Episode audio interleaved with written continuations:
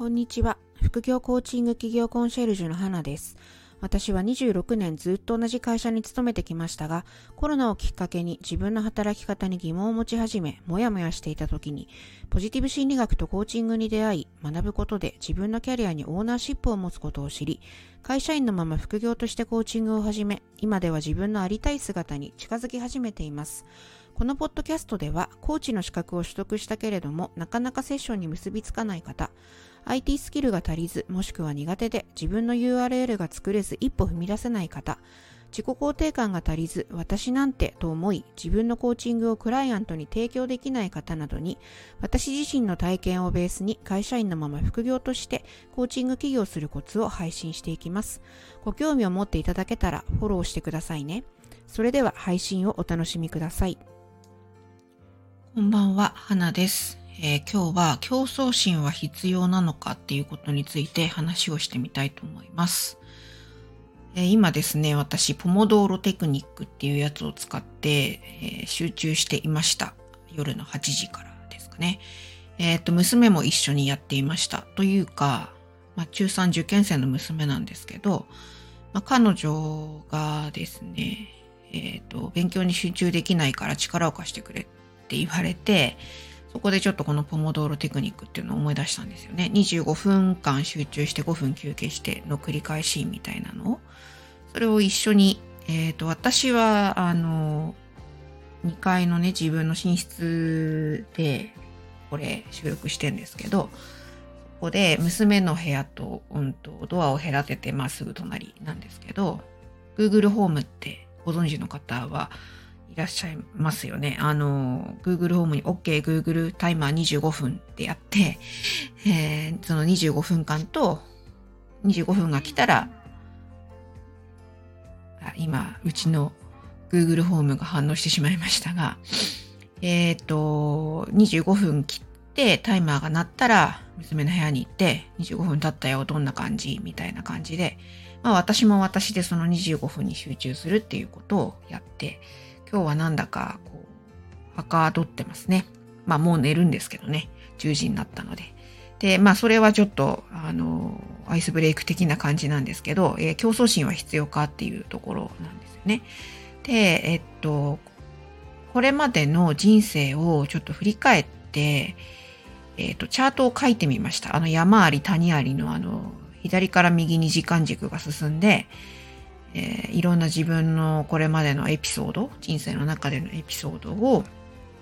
えー、山だったのか谷だったのかっていうのを書き表すみたいなことをやったんですね。で、え、ー、と、山が、まあ、4つあったんです。山っていうのは、まあ、自分がいいと思ってる時期、黄金期あったんですけど、それ実は4つあるうちの2つは偽の黄金期だったっていうことに気がついたんですよ。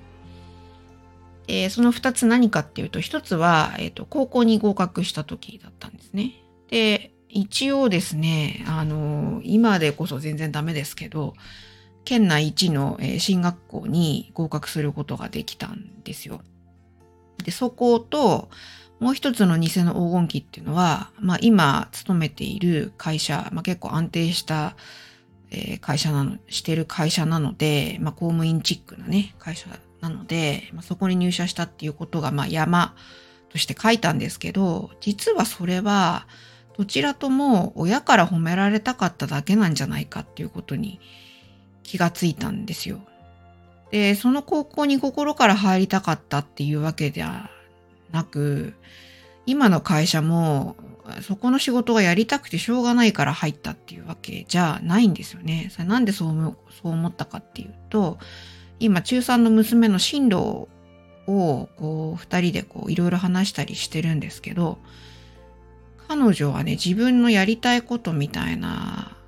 ことを基準にえっ、と高校を決めようとしてまあ決めるっていうかねそこしか行けないかもっていう事情もあるんですけど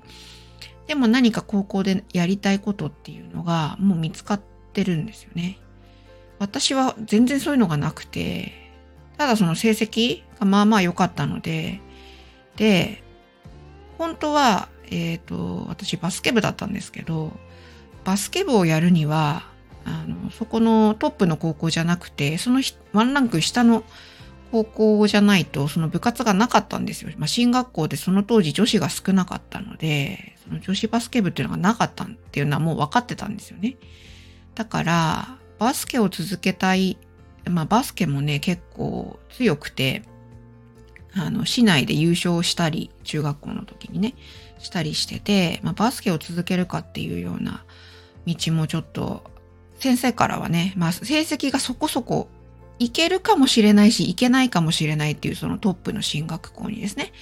入れるかもしれないけど入らないかもしれない瀬戸際だって言われてて、そこよりバスケもできるし、ワンランク下げて、まあ女子校だったから嫌だったんですけど、まあそれもあるんだけど、まあそちらにした方がいいんじゃないかっていうような、そんなことも言われたんですよ。でもその当時私はね、なんかこう競争して一番になるみたいなところに何かこう喜びを感じていたのか、まあそれは親から褒められたかっただけなんですけどね、まあ承認欲求が強かったっていうところもあるんですけど、まあ、そういう理由で選んでしまったんですよ。で、それを今改めてそのチャートを書いてみて気がついたんですよね。まあ今更ですけど。今までの人生人と自分を比較して、まあ、そのいい会社、いい会社とまあ、あ思われている会社？まあ、最近はもう時代が変わって、そういう価値観は、あの、崩壊しつつありますけど、まあ、とにかく私が入社した26年前、7年前は、ああ、よかったね、そういう、あの、あの会社に入れてねって誰もが言うような会社だったんですよね。で、えっ、ー、と、人と自分を比較して競争に勝つ。そしてそういうあの安定とか、そういうのを勝ち取るみたいなところにスポットライトが当たってたんだよなって思っています。で、あの、まあ、その自分の人生を否定してしまったら、まあ今の私を否定することになってしまうので、全然ダメだよ、こんなんじゃって言うつもりないんですけど、ここまで来れたのは、その競争心のおかげでもあるわけなので、え今日競争心は必要かっていうお題の答えは、まあ、必要な時もあるし、そうじゃない時もあるっていうオチにしようかなと思ってるんですけど、あの、ここまではね、競争心で人と何かを競って、えー、モチベーションを上げて、そこを勝って達成感を得る、充実感を得るみたいなことが多かったように思ってるんですけれども、そろそろ、あの、自分の B、あの、何個か前に、あの、私の B って言って話をしてるんですけど、その自分の B っていうところに、B do have の B ですね。に沿って人生を作り直していきたいなぁなんていうふうに今、まあもう人生折り返してますけど、思っているところでした。まあ今日ね、たまたま娘と一緒に、あの、ポモドーロタイマーを使ってやっていたり、娘の進路をちょっと考えたりっていうような機会があったので、なんかこんなことを話してみようかなっていうふうに思っています。なので、えっ、ー、と、今ね、競争心とかそういうのでモチベーションを保ってらっしゃる方ももちろんいらっしゃると思うんですけど、それは全然否定するわけじゃないし、私もそうだし、まだ、あの、本業をやってる時はね、そういう気持ちで、うんと、他に負けないつもりでこうやったり、で、ガンガン仕事こなすっていうような局面ももちろんあるので、競争心も必要な時あるんだけど、そうじゃなくて本当に自分が心からやりたいことみたいなところにフォーカスして人と競うのではなく自分が叶えたい夢ゴールに向かってやっていくっていうこともいいんじゃないかなと思ったので今日こういうふうにあの収録をしてみたところでした。はい。ということで、えっ、ー、と、今、私は IT の苦手さんがコーチング起業するための5つのリストを配布しています。スタンド FM をお聞きの方は私のプロフィール欄にリンクを貼ってあります。YouTube からお聞きの方はチャンネルの概要欄にリンクがあります。どうぞ受け取ってみてください。では今日もありがとうございました。花でした。